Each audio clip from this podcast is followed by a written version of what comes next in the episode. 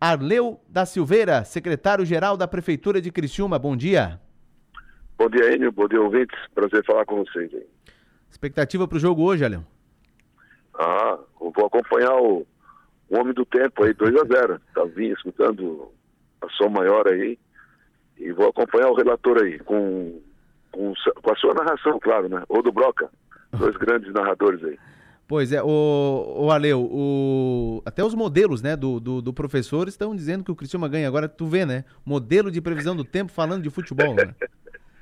Só na som maior mesmo. Só na som maior.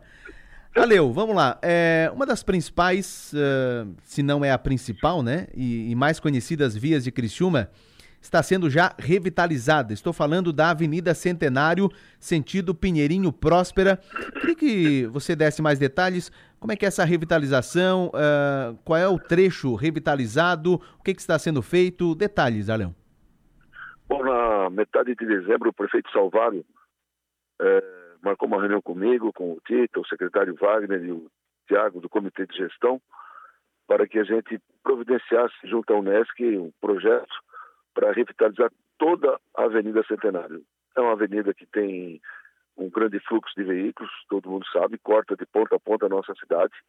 E então a Avenida Centenário está sendo toda revitalizada, não só com a capa asfáltica, como também onde tem aqueles borrachudos por onde o ônibus passava, mas também será toda sinalizada, será é, refeito todas as calçadas, meios fios. Ontem, ainda final de tarde, início de noite, ainda estava com o secretário Tita na prefeitura, aqui na prefeitura, conversando com ele e vendo da possibilidade de até de adiantar algum tipo de serviço, serviço em virtude do, do tempo que está colaborando conosco. O prefeito Salvador também estava junto, pediu agilidade e acreditamos que até metade de fevereiro, um pouquinho antes do carnaval, ela já esteja completamente pronta, de ponta a ponta, da Próspera até o Pinheirinho e do Pinheirinho até a Próspera. Até metade de fevereiro, essa é a previsão, é isso? É previsão porque provavelmente teremos alguns dias de chuva, né? Se não, se não tiver essas chuvas que atrapalham um pouco as obras, mas que revitalizam e dão um dinamismo melhor para a nossa cidade, como é o caso dessa revitalização da, da, da Vida Centenária. Aliás, você e os ouvintes, nós estamos no programa do Acelera Criciúma, na condição de coordenador, estamos com mais de 200 obras em andamento umas sendo planejadas, outras sendo executadas e outras que transcenderão o nosso governo, mas uh, já está alinhado com a Unesco para deixar tudo uh, regularizado. Né? São obras que irão impactar positivamente ainda mais na vida do cidadão criciumense, como é o caso do Parque Ecológico lá na frente do Mirante, como é o caso do binário 3 e o binário 4, a quantidade, a acessibilidade, o projeto está na Caixa Econômica, que já está conosco novamente indo para a Unesco para providenciar a licitação. Então, são vários projetos importantes que está na, na, no comando do prefeito Salvador aí para dar uma agilidade. E que o motorista tenha atenção, cautela, tem homens trabalhando, o, a passagem de veículos uh, ela está liberada, mas cautela, né, Leão? Assim, se a gente pede, né, a nossa diretoria de trânsito, junto com o Gustavo, estava junto na reunião, né, está no planejamento, assessoria da diretoria de trânsito, isso também nos dá uma tranquilidade, mas é sempre bom, você tem razão, né, Wênio? Sempre é bom pedir ao, às pessoas que estão passando pela Avenida Centenário um pouco mais de cautela e cuidado. Muito bem. O Ale, aproveitando a, a, a, sua participação aqui no programa, o Pedro Paulo está perguntando quando vão ser pintadas as faixas de segurança ali na rua João Sequinel? Ah, foi ontem também, final de tarde.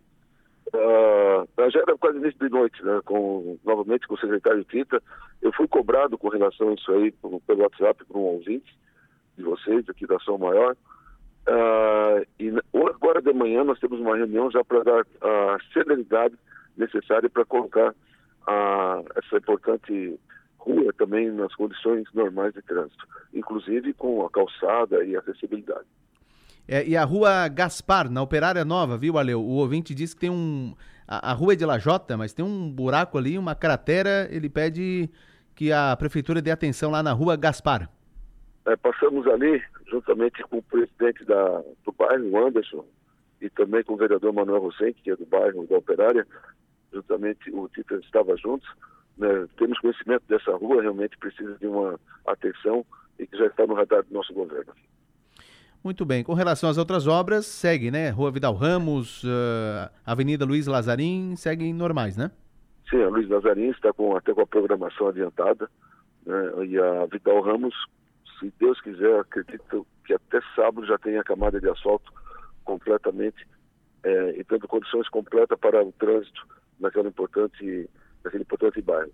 E pra, se me permite, Lênin, começamos também a Léo Lombardi, né, aquela, aquela rua de Lajotas, ali no que dá em direção ao bairro Pio Correia, fazendo então uma mobilidade paralela à Avenida Centenário para quem quer ir para Cocal do Sul, Clima Imagem, lá por cima. A Léo Lombardi também já começou. Perfeito. Aleu da Silveira, muito obrigado pelas informações. Bom dia. Muito bom dia e que começamos o ano com o nosso Tigre dando uma alegria mais, mais ainda desde a Série A agora com o nosso campeonato aqui. Muito obrigado a todos, sempre à disposição.